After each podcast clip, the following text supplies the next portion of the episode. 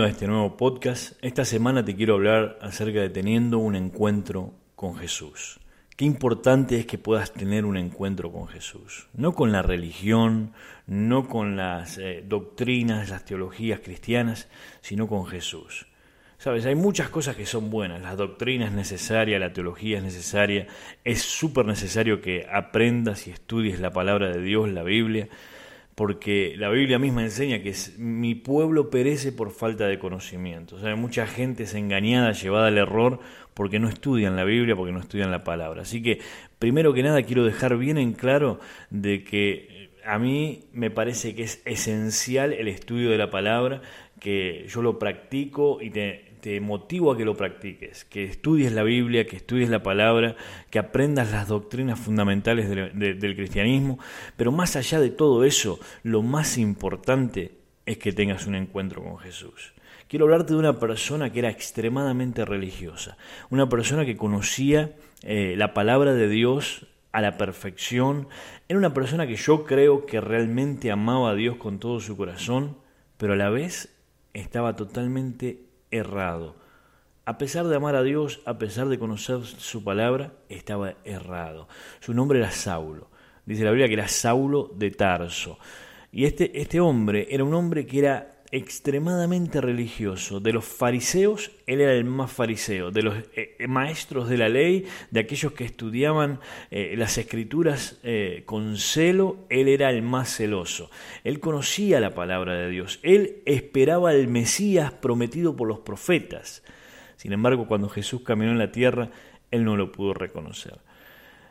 Llegó un momento donde estaban apedreando a Esteban por ser cristiano al seguidor de Cristo, al discípulo de Jesús, Esteban, estaba siendo apedreado por ser cristiano y consentía en su muerte, dice la Biblia. Tú sabes, Pablo, Saulo, pensaba que estaba haciendo lo correcto. Él amaba a Dios. Y vos me decís, ¿cómo puede amar a Dios alguien que estaba tratando de destruir la vida de un cristiano y luego persiguió y asoló la iglesia? ¿Cómo puede amar a Dios? Déjame que te diga esto.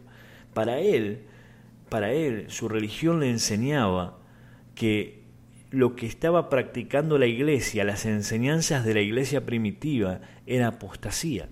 Él pensaba que Jesús era un falso profeta y que los que lo seguían eran apóstatas de la verdadera fe. Por eso yo te digo que él amaba a Dios. Él amaba a Dios porque quería cuidar la, fe de los judíos, quería cuidar eh, su religión, quería cuidar a la gente del error y era capaz de llegar al punto de ir a apedrear a los cristianos, de ir a entregar a las mujeres, a los niños, a las cárceles, porque él pensaba que estaba haciendo lo correcto. Pero una vez yendo hacia Damasco, dice que aún respirando amenazas de muerte, yendo hacia Damasco con cartas del sumo sacerdote para atrapar y apresar a aquellos que profesaban la fe en Jesucristo, Jesús le salió al encuentro. Dice que vio una luz gigante que lo envolvió y escuchó una voz del cielo que le decía, Saulo, Saulo, ¿por qué me persigues? Y Saulo mirando esa luz dice, ¿quién eres, Señor? Y Señor le dice, yo soy Jesús a quien tú persigues. Y en ese momento Saulo dice, ¿qué quieres que haga, Señor? Déjame decirte que en ese encuentro, ese encuentro que Saulo tuvo con Jesús cambió su vida para siempre. Un encuentro con Jesús fue más que suficiente para transformar su vida y cambiar el rumbo que llevaba para siempre. Al punto de que de perseguir a la iglesia fue transformado a uno de los mayores predicadores que la historia ha conocido. Al punto de que aún hoy, miles de años después, seguimos leyendo sus cartas y aprendiendo acerca de la voluntad de Dios a través de lo que él escribió inspirado por el Espíritu Santo.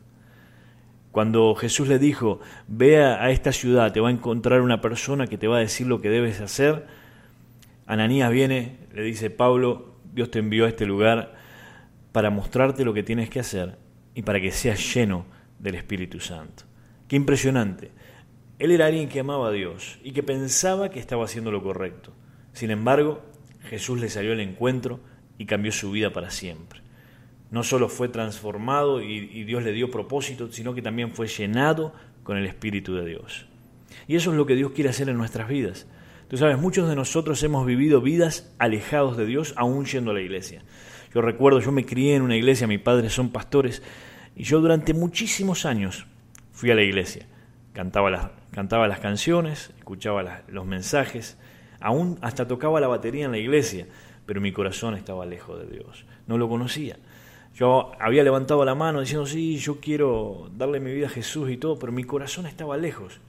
Durante muchos años hice cosas aún terribles, cosas que no debería haber hecho. Durante muchos años viví en pecado, viví haciendo lo que se venía a mi corazón, lo que se me daba la gana. Pero sin embargo un día Jesús me salió al encuentro. Recuerdo cuando en una reunión yo ya estaba desesperado, yo me sentía solo, sentía una soledad terrible en mi vida, a pesar de tener muchos amigos, a pesar de tener todo lo que uno eh, eh, eh, en la juventud puede desear, yo me sentía solo. Yo iba a la iglesia y realmente no, no me llenaba, no, no, no, no sentía la presencia de Dios. Pero un día en una reunión yo pude sentir la presencia de Dios. Y un evangelista vino y oró por mí. Y en ese momento yo sentí el toque de Dios y algo que nunca me había pasado, ni nunca antes yo había visto, es que caí por el poder de Dios. El poder de Dios fue tan fuerte que caí por el poder de Dios y cuando me levanté ya no era el mismo. Dios me había transformado.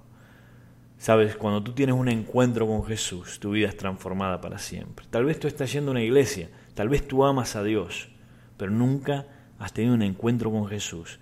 Yo quiero decirte que Jesús quiere tener un encuentro contigo, quiere transformarte, quiere cambiarte, quiere que tu vida cambie para siempre. No es suficiente simplemente con ir a la iglesia, no es suficiente simplemente con levantar las manos y cantar. Lo que Dios quiere es llenarte con su Espíritu Santo para que tú tengas poder en tu vida para vencer el pecado para vencer la angustia, para vencer la depresión, para salir adelante de las situaciones que vienen en contra tuyo. Sabes, cuando simplemente tienes religión, tienes un montón de teología y doctrinas en tu cabeza que son buenas, pero no te dan el poder para vencer. Tú tienes un montón de preceptos y conceptos bien aprendidos y tú puedes venir y decirme, no, Ezequiel, yo sé que Jesús sana porque lo leíste en la Biblia. Pero déjame decirte, cuando yo era pequeño, tenía anteojos, mis ojos eran así, cruzados, estaba visco, no sabías para dónde miraba, si para la derecha o para la izquierda, pero al medio seguro que no estaba mirando. Y tú sabes, me pusieron unos anteojos y yo detestaba esos anteojos. Y un día escuché la voz del Espíritu Santo que me dijo, tira los anteojos y yo te sano. Me acuerdo que tendría unos cuatro anitos y agarré los anteojos y los tiré a la calle pasó un auto, los pasó por arriba y mi mamá se enojó conmigo y me pegó un par de cachetazos como, ¿qué haces? ¿Cómo vas a hacer eso? Eh, tan caro que me salieron los anteojos. Algunos hasta el día de hoy piensan que me sané por los cachetazos de mi madre, pero no, estoy seguro que fue el toque de Jesús que sanó mis ojos. Sabes, para mí no es una doctrina o una teología. Es verdad que Jesús sana porque la Biblia lo dice. Es verdad, Isaías 53, que por sus llagas fuimos sanados. Es verdad, y tú lo puedes decir y puedes decir, la palabra de Dios dice, pero sabes que yo te puedo decir algo más, yo te puedo decir, Jesús sana porque Jesús me sanó a mí.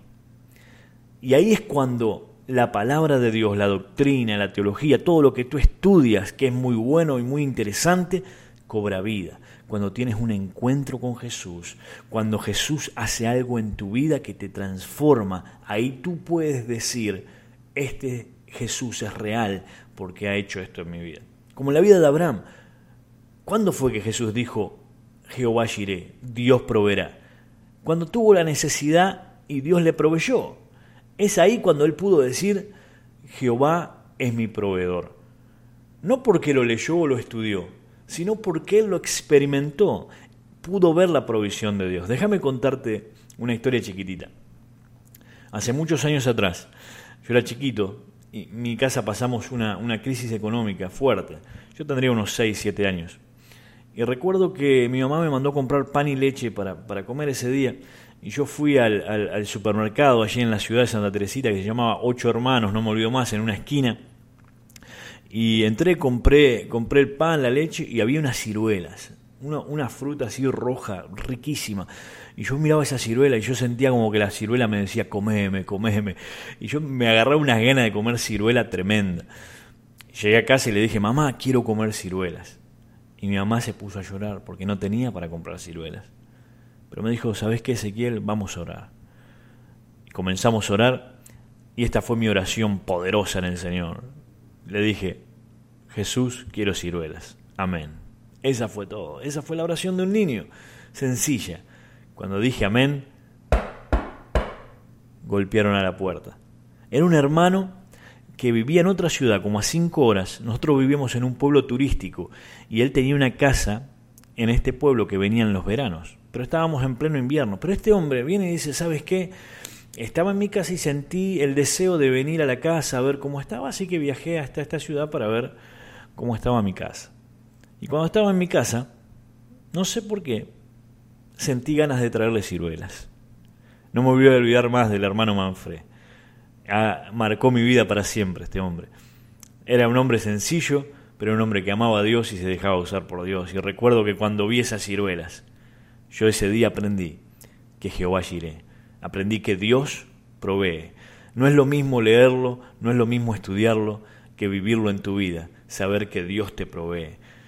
Eso, eso que viví cuando era chiquito, para toda mi vida, me quedó. Sabes, hay momentos difíciles, hay momentos duros, hay momentos mejores o peores económicamente, pero yo siempre sé que Dios proveerá, porque me marcó cuando era chiquitito. Y sabes, Dios quiere hacer lo mismo contigo, quiere mostrarte quién es Él. No simplemente que lo estudies en un libro, no simplemente que lo leas y lo aprendas de memoria, sino realmente que lo entiendas, realmente que lo conozcas, que sepas quién es Él, que conozcas a su Espíritu Santo, que el Espíritu de Dios te revele a Jesús, te muestre quién Jesús es. Jesús quiere salir a tu encuentro. Tú sabes, toda la gente que tuvo un encuentro con Jesús, sus vidas fueron transformadas. ¿Para bien o para mal? Hay algunos que se fueron tristes, pero otros fueron transformados. ¿Te acordás del joven rico? Vino y le dijo, Señor, ¿cómo puedo hacer para, para entrar en el reino de los cielos y esto y aquello? Y Jesús le dijo, bueno, tenés que eh, seguir los, los mandamientos. Y él le dice, ah, Señor, pero eso lo hago de toda la vida. Yo soy un religioso, yo, yo, yo me porto bien, cumplo los mandamientos. Eso desde niño y se puso todo contento. Entonces el Señor le dijo, ah, sí, bueno, ¿sabes qué?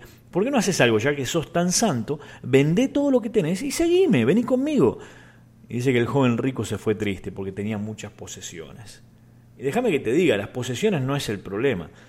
El dinero no es el problema. El dinero, el dinero puede servir para bendecir o para maldecirte. No es el problema. La Biblia dice que la raíz de todos los males es el amor al dinero, no el dinero. Es cuando el dinero es más importante que Dios en tu vida. Yo conozco gente millonaria que tienen un corazón para Dios y que usan esa bendición que Dios le dio para extender el reino. Dios no le pidió las riquezas, le ha pedido otras cosas. Pero a todos nosotros Dios nos pide algo. Y siempre que Dios nos pide algo, cuando Jesús sale a nuestro encuentro, tenemos que transformar, tenemos que cambiar, tenemos que dejar algo por Jesús.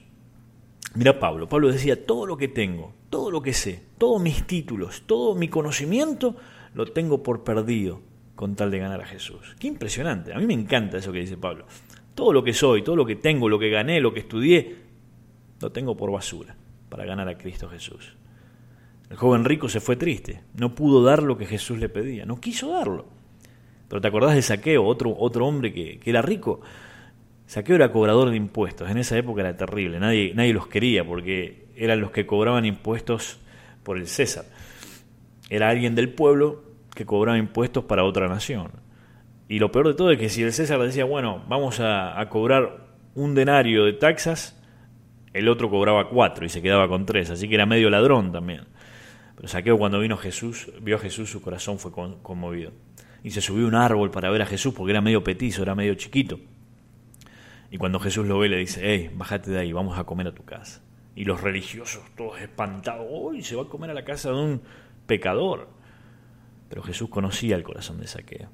Cuando, cuando Saqueo estuvo con Jesús, él dijo, ¿sabes qué? A todos los que le he robado le voy a devolver cuatro veces más, eh, voy a dar la mitad de mis bienes a los pobres. Se despojó de todo, dijo, ¿sabes qué? Para mí es más importante tener a Jesús en mi casa que todas mis riquezas. Qué lindo, ¿verdad?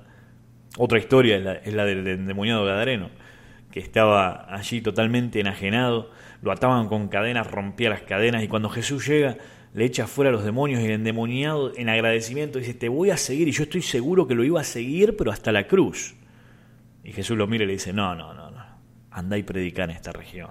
Andá y contá lo que hice por ti. Qué impresionante. Hasta dos minutos atrás era un, un endemoniado. Jesús lo libera y lo convierte en un evangelista. Qué increíble, qué lindo que es Jesús. Todos nosotros que tuvimos un encuentro con Jesús, nuestra vida ha cambiado para siempre. Y yo quiero decirte que tu vida puede cambiar también. No te conformes con una religión, no te conformes simplemente con decir, estoy cumpliendo lo que tengo que hacer. Voy a la iglesia, pongo mi ofrenda, ¿eh? voy, de vez en cuando voy a la reunión de oración, así que estoy bastante bien. No te conformes con eso. Dios tiene algo especial para ti. Dios tiene una vida abundante para ti, pero solo puedes alcanzar esa vida cuando te encuentras con Jesús y Jesús te llena con su Espíritu Santo. Déjame leerte algo que escribí hace un tiempo atrás para uno de los mensajes que prediqué y dice así, Jesús, nadie puede ser igual después de conocerle. Lo recibes o lo rechazas, o eliges creer o burlarte, pero nunca ignorarlo. La historia se divide en dos desde su nacimiento. El universo nunca fue el mismo desde su muerte y resurrección. El joven rico lo rechazó, el cobrador de impuestos se humilló, el endemoniado gadareno fue libre, el maestro de la ley se fue confundido. Las multitudes fueron alimentadas, el paralítico se fue con su lecho en la mano mientras sus amigos celebraban. El ciego recibió la vista mientras los que lo querían callar miraban sorprendidos. Y su amigo, Lázaro, vio la luz del día nuevamente, mientras muchos ya habían perdido sus esperanzas. El siervo del centurión fue sanado, la viuda recuperó su hijo, la adúltera su dignidad, la mujer con flujo de sangre no solo recuperó su salud, sino también la paz. Tú también puedes tener un encuentro con Jesús, como cada una de estas personas y así como cada una de estas personas, si tú tienes un encuentro con Jesús, tu vida va a cambiar para siempre. Si tienes alguna necesidad o quieres ponerte en contacto con el ministerio, puedes escribirnos a oración arroba o visitar nuestro website fuegodedios.tv. Mi nombre es Ezequiel Vieya, te bendigo en el nombre de Jesús y te espero la próxima semana para otro podcast. Bendiciones.